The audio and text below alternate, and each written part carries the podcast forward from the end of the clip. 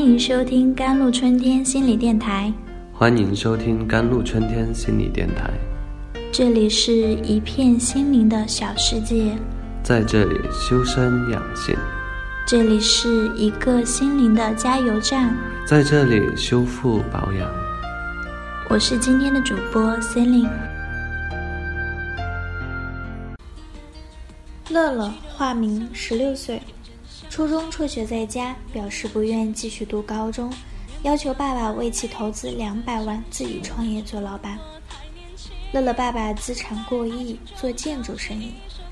爸爸拒绝的理由是，因为乐乐年龄太小，这个年龄段就应该继续上学，读高中、上大学，甚至出国深造。实在不愿意读书，就先跟着自己做，从基层做起。以后子承父业，而乐乐坚决不跟着老爸做，声称跟爸爸是格格不入、不共戴天的，坚持要自己做老板，否则自己做什么，父母不能做任何干涉。最终，乐乐爸爸只能无奈的叹息，在外管理几千名员工不在话下，在家里却管不了一个儿子。乐乐爸爸带着儿子前来咨询，在咨询中了解到乐乐心中压抑着强烈的委屈与愤怒。乐乐讲述，从小就受尽了爸爸的毒打，因为儿时自己有多动症，爸爸就经常打他。妈妈若是阻拦，就会连妈妈一起打。对爸爸那不可一世的样子，既自己是既恨又怕。小时一听到爸爸回家就赶紧藏起来，经常会想，爸爸要是死了该多好。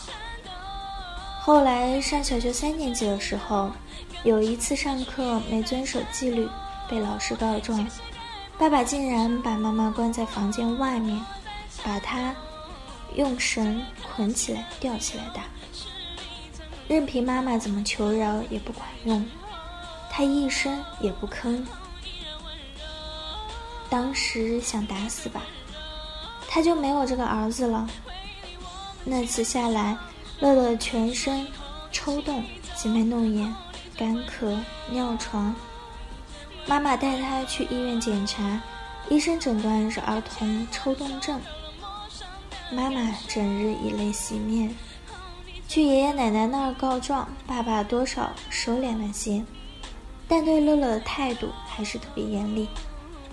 从那以后，乐乐就再没叫过他爸爸。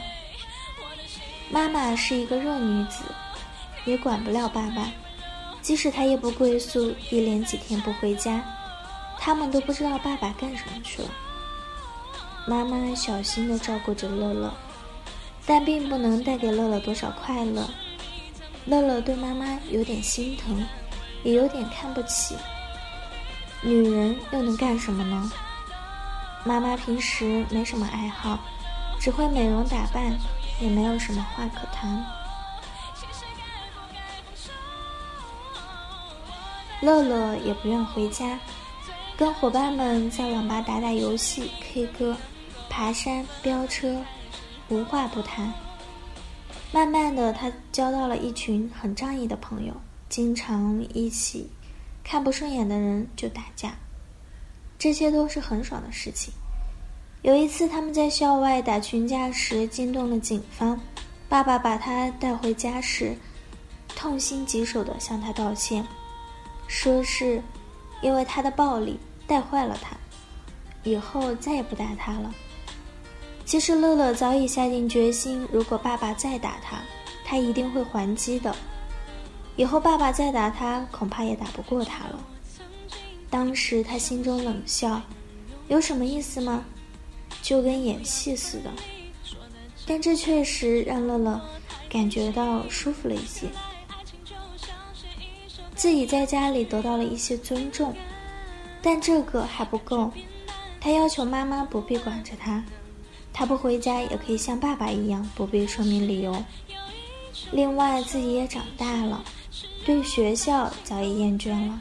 自己打算做老板，而爸爸必须为其投资，以此来赎平早年对自己所犯下的罪过，自己可以一吐多年憋闷之气。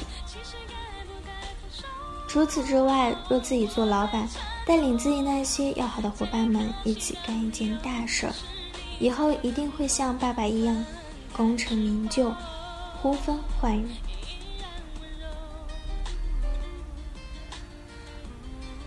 对爸爸的敌对报复与认同，如此既矛盾又统一的体现了乐在乐乐青春叛逆时期。消解乐乐对自己的仇恨是乐乐爸爸的咨询动力，而要做跟爸爸一样有权利与影响的人，则是乐乐的内心深处的声音。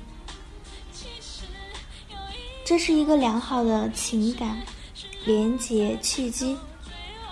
在咨询中，邀请爸爸进入做一个父子关系的系统咨询。童年创伤的修复是一个很关键的环节。咨询中有利的资源就是乐乐拥有独立的人格，有足够成熟的心智去重新解读早年所受的伤害，也有足够强大的内心力量去帮助曾经弱小的自己。在此基础上，他也发现爸爸的原生家庭对他的影响，理解了爸爸严厉粗暴表情下的深层焦虑与脆弱。爸爸在生活的磨练中进行的自我塑造。乐乐看到爸爸的成长经历、心路历程、性格意志及创业中的艰辛。在六次咨询之后，乐乐在其中发现了自己与爸爸的相似之处，在关系里找到一个新的平衡。乐乐逐渐完成了与爸爸的情感连接与良好的认同感。爸爸也接受了儿子不愿上学的事实，承诺一旦时机成熟，就会投资让儿子做自己喜欢做的实验。据后期跟踪服务信息得知，儿子做了爸爸的助理，逐渐收敛起好高骛远的想法，在做事的过程中表现出有板有板有眼。沉稳干练的踏实劲头，天下的事就是这般奇妙。原来格格不入、不共戴天的父子，现在是一对默契的事业搭档。好了，以上就是今天的节目内容了。咨询请加微信 jlct 幺零零幺，或者关注微信公众号“甘露春天微课堂”，收听更多内容。感谢您的收听，我是 c e l i n e 我们下期节目再见。